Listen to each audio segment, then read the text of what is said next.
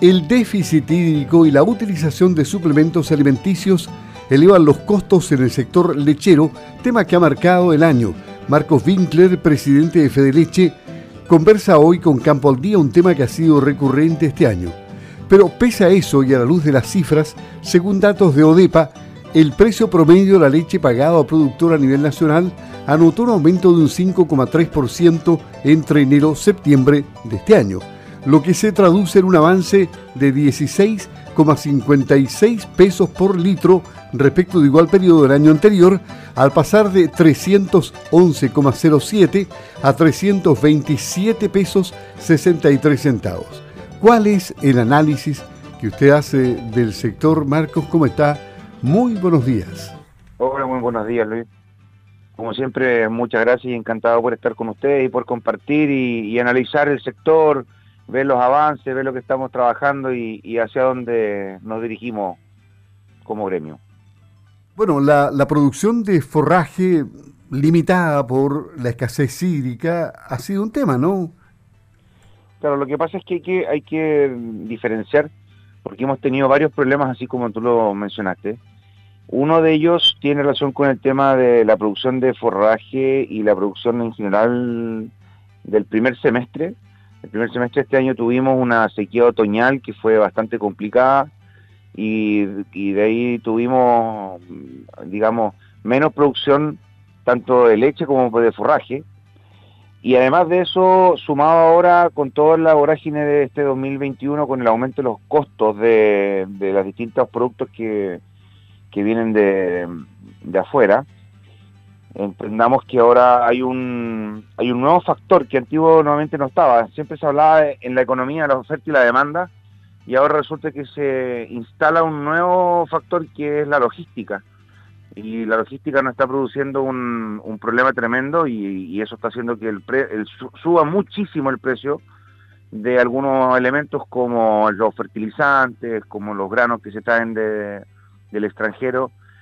Y por lo tanto, ese aumento en el precio de leche que mencionaste al principio, la verdad que no es suficiente como para poder em, eh, paliar todos estos otros aumentos que han habido. ¿Cuánto, ¿Cuánto ha aumentado porcentualmente los costos y para que se estreche tanto el margen?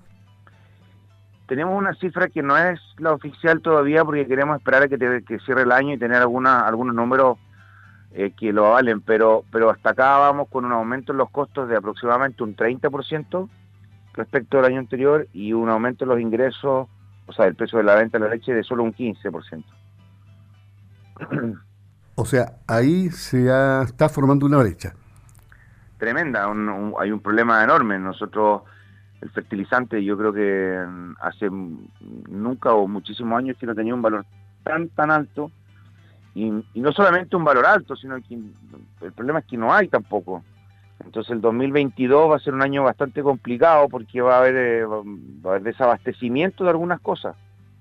El tema de la siembra de los granos en algunas partes del, mundo también han tenido problemas justamente por lo mismo, por, porque no hay fertilizantes y entonces va a haber una disminución en la oferta finalmente de estos granos a nivel internacional.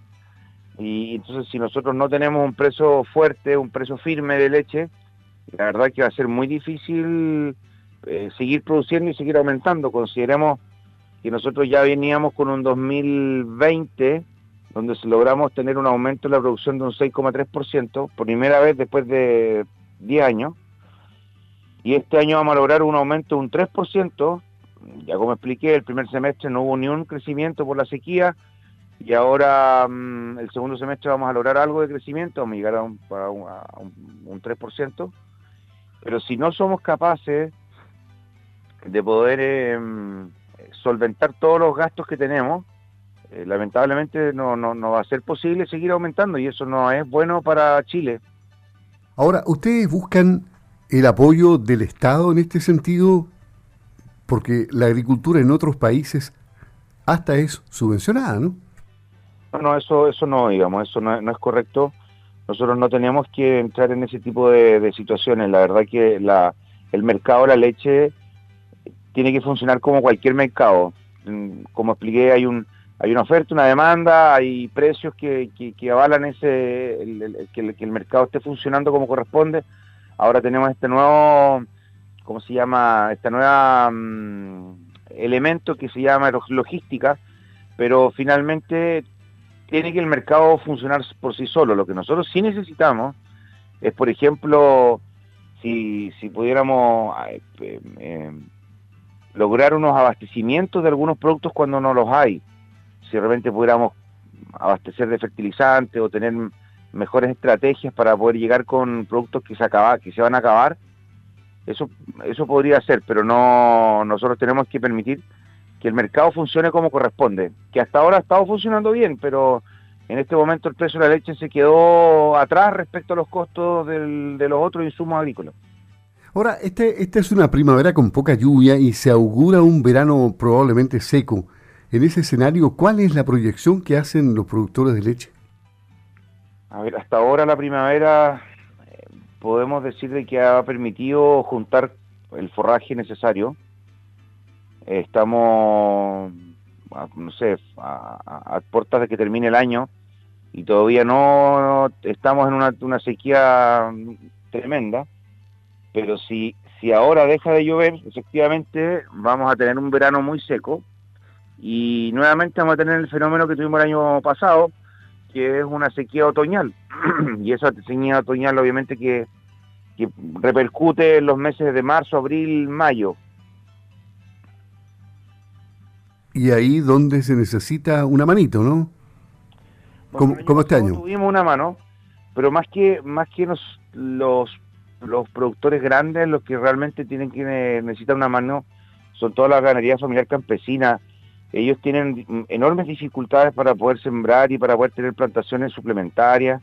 Y realmente si, un, si viene una sequía, los deja muy mal parados frente a la producción. Y, claro, para ello, en el caso del año pasado, se decretó el estado de emergencia, se bajaron fondos, se bajaron ayudas eh, y este año tendría que ser un poco lo mismo si es que se da esa misma situación. Y, y, la gran mayoría de los agricultores grandes están, se están preparando, están sembrando cultivos distintos, están, están implementando técnicas tecnológicas de riego, de tal forma de poder em, bajar el riesgo de la posible sequía. Es decir, el, el negocio mm, estrecha las utilidades, pero sigue siendo rentable. Está, está poniéndose un poco en duda eso si seguimos con los costos como están. Realmente no, no estaba bien claro de que, sí, que el negocio sea rentable. El, el, año 2020 y el 2021 eh, van, a, van a arrojar un número probablemente positivo. O sea, el 2020 fue positivo y el 2021 probablemente va a ser positivo pero el 2002 está en riesgo si seguimos así. O sea, el 2022. El 22, sí. Pasando finalmente a, otro tema, Marcos, estamos conversando con Marcos Winkler, presidente de Fede Leche. Como ya hemos informado en los días anteriores, el Tribunal de Defensa de la Libre Competencia aprobó un acuerdo de conciliación entre la Federación Nacional de Productores Lecheros Fede Leche y la empresa Watts. Usted ha dicho que esto es positivo. ¿Y es positivo? Sí, por supuesto. A ver, nosotros tenemos una, una seguidilla de acuerdos que tuvimos con las industrias. Partimos con Nestlé, después con Soprole, Prolesur y ahora finalizamos con Watts. Y finalmente todo lo que busca es que lo que ya mencioné, que el mercado de la leche funcione, de que las pautas de pago reflejen bien las estructuras que se paguen con los tiempos necesarios, que permitan la movilidad de los agricultores entre una empresa y la otra, que, que, existan los grupos comerciales que se puedan eh, vender su leche en conjunto para poder eh, mejorar las condiciones de venta y la logística, etcétera. O sea, hay, hay, un número importante de cosas que teníamos que zanjar y que aclarar y eso todo se hace con acuerdos y en este momento están los acuerdos firmados, está el trabajo avanzando, tenemos um, una, conversación fluida con ellos de tal forma de que si cambian las situaciones o, necesitamos implementar nuevas estrategias, tenemos formas de conversarlas, tenemos mesas de trabajo, así que la verdad es bastante positivo. Lo importante es que el, negocio lechero funcione bien para todos y eso incluye a la industria, incluye al transporte y a nosotros. Muy bien, agradecemos a Marcos Winkler, presidente de Fede Leche, el haber conversado con Campo al Día. ¿Algún mensaje para, para sus asociados, para los productores de leche? Bueno, saludarlos a todos, esperando de que sus labores primaverales estén funcionando, de que las siembras estén todas, todas en, orden, de que, tengamos las reservas necesarias para, para el próximo año. Decirles que estamos trabajando fuertemente para dar de de, evitar de que los costos nos dejen con números rojos el próximo año y, básicamente mm, también un poco lo que hemos conversado que está, está solamente en el momento de hoy que el tema político donde hemos tenido buenas conversaciones con todos los candidatos de tal forma de poder ver sus programas de, gobierno para que el, próximo gobierno también eh, nos incluya a nosotros y nos dé las certezas necesarias para seguir produciendo y, y ser finalmente una potencia agroalimentaria como, como corresponde. Muy bien, muchas gracias Marcos por hablar con Campo al Día, que esté muy bien. Muchas gracias. Marcos Winkler, presidente de FEIL de Leche en Radio Sago y en Campo al Día.